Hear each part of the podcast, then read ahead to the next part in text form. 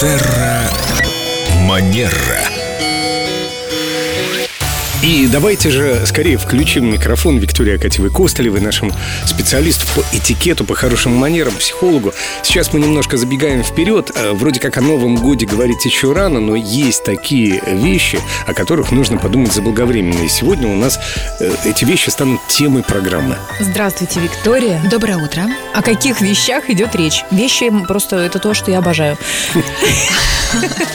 Не совсем о вещах а, пойдет речь, а мы поговорим о том, как подойти к Новому году чуточку с большим ресурсным состоянием, что нам его дает и что забирает. И мне хотелось бы остановиться на таком моменте, как незавершенные дела. Часто к декабрю, да, мы стараемся, кто-то к декабрю, кто-то еще к Новому году, старается максимально-максимально завершить а, начатое. Все, что было когда-то брошено, когда-то прервано, и из-за того, что все это концентрируется на последний месяц года, часто человек просто приходит к самому празднику истощенный, уставший, в стрессе, и там, конечно, не до веселья. Да, и засыпает в салате раньше, чем положено.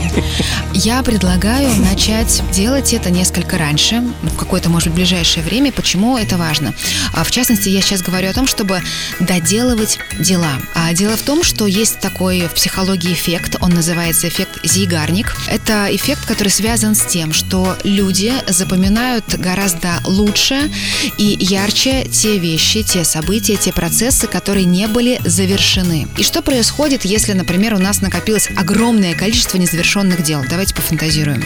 Они грузом давят. Ты чувствуешь себя тяжелее килограммов на 100.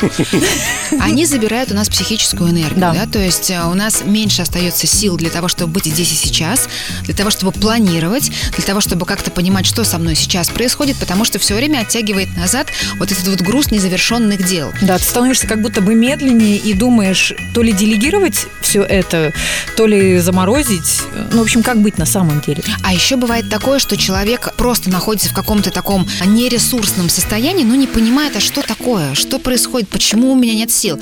А начинаешь разбираться, и там целый ворох, целый хвост вот этих вот незавершенных дел. Что здесь можно порекомендовать?